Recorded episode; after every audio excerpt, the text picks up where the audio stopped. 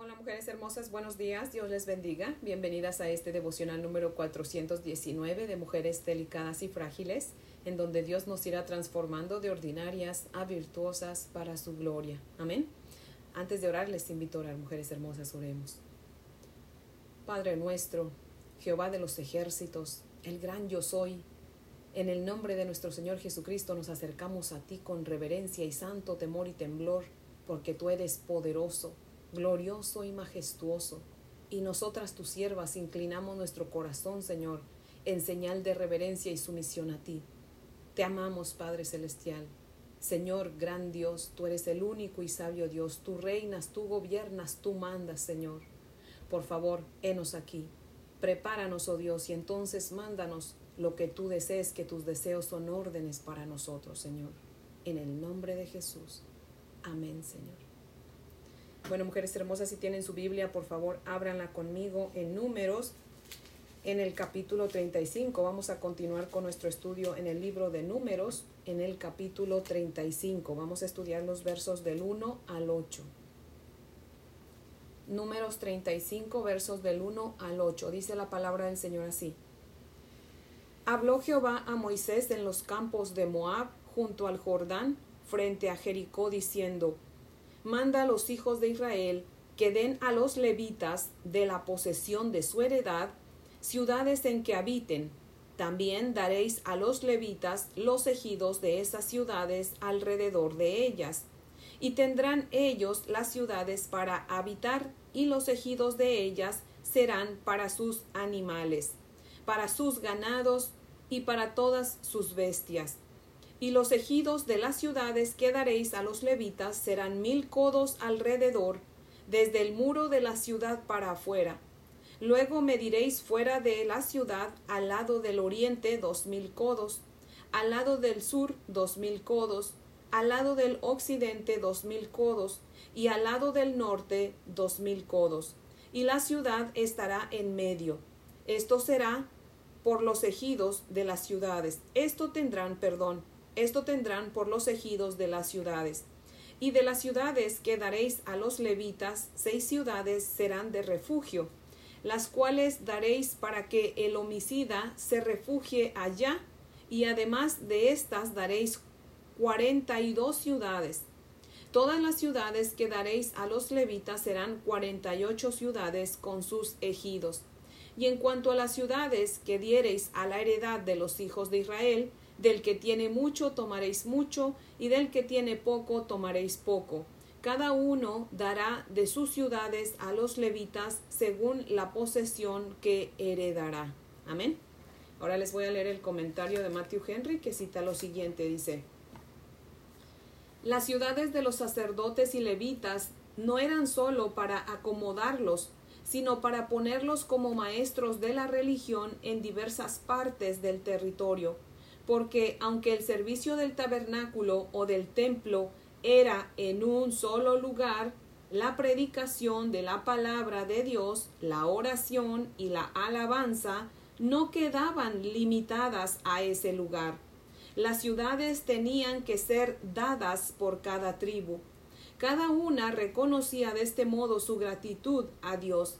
Cada tribu tenía el beneficio de los levitas que habitaban en ellas para enseñarles el conocimiento del Señor. De este modo no quedaban partes del país en tinieblas. El Evangelio hace provisión para el que es enseñado en la palabra, haga partícipe de toda cosa buena al que lo instruye. Nosotros tenemos que dejar a los ministros de Dios libres de las preocupaciones que los distraen y darles tiempo libre para los deberes de su oficio, a fin de que ellos puedan dedicarse completamente a ellos y aprovechen toda ocasión para ganarse la buena voluntad de la gente y llamar su atención con actos de bondad. Fin de la cita. Como leímos, vimos una vez más que Dios comienza este capítulo 35 como lo ha estado haciendo, diciendo habló Jehová a Moisés en los campos de Moab junto al Jordán frente a Jericó. Pareciera como que si Dios no quiere que pierdamos de vista la ubicación geográfica para que no olvidemos el tema principal que es la tierra prometida. Pero aquí Dios le dice a Moisés que hable con el pueblo de Israel para que les dijera que debían darle a los levitas de la posesión de su heredad ciudades para que los levitas habitaran ahí y debían darles ejidos de esas ciudades alrededor de ellas para sus animales. Y tal vez haya alguien que diga, bueno, bueno, bueno, pero que no se supone que Dios ya había dicho que a los levitas no se les iba a dar tierra porque Jehová era su porción. Sí, es verdad. Y Dios no miente. Amén. Es simplemente que Dios quería que los levitas se dispersaran entre las tribus para que fueran maestros, ministros de la palabra de Dios, para que pudieran enseñar la ley de Dios a la gente. Recordemos que ya iba a tomar cada tribu posesión de su heredad en la tierra prometida y Dios quería que les dieran alojo a los levitas para que los tuvieran cerca. No es que las ciudades iban a ser de los levitas como propiedad, sino que iban a ser propiedad de la tribu, no los levitas, pero la, la tierra que le iban a dar a los levitas seguía siendo propiedad de la tribu. Por ejemplo, les voy a dar un ejemplo. Si yo llegara a casa de alguna de ustedes por un largo tiempo y ustedes me dan un cuarto para hospedarme o un departamentito que ustedes tengan por ahí para yo vivir, eso no significa que sea mío, ¿cierto? Bueno, pues lo mismo sucedía con esas ciudades. Eran para los levitas, pero iban a seguir siendo propiedad de las tribus. Así como los sacerdotes y los levitas acampaban alrededor del tabernáculo durante el viaje por el desierto, como estudiamos en el capítulo 2, que si gustan pueden volver a leerlo. Asimismo, Dios quería que los levitas se repartieran entre las tribus y habitaran alrededor de cada tribu para que fueran como un recordatorio viviente de que el pueblo tenía que practicar la santidad y la justicia y debían ser ejemplo de las demás naciones. Amén.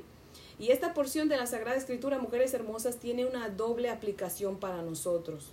Primero, no debemos jamás olvidar si es que somos de verdad hijas de Dios, que como dice Hebreos 12.1, por tanto, puesto que tenemos en derredor nuestro tan grande nube de testigos, que solamente nos están mirando para ver cómo vivimos, cómo actuamos, cómo hablamos, cómo nos comportamos, despojémonos también de todo peso y del pecado que tan fácilmente nos envuelve y corramos con paciencia la carrera que tenemos por delante, con nuestros ojos puestos en Jesús, el autor y consumador de la fe, quien por el gozo puesto delante de él soportó la cruz, menospreciando la vergüenza, y se ha sentado a la diestra del trono de Dios. Amén. Mujeres hermosas, no olvidemos que hay muchos que nos están mirando y esperan que nosotros seamos un ejemplo del bien. Amén. La gente espera de nosotros santidad y justicia. De lo contrario, haremos que muchos se desanimen de querer seguir al Señor, porque van a decir, si así se portan los cristianos, mejor me quedo donde estoy, ¿cierto? Y número dos, la segunda aplicación es que nosotros debemos rodear a los incrédulos para enseñarles la palabra de Dios, como lo hacían los levitas con el pueblo, mujeres hermosas.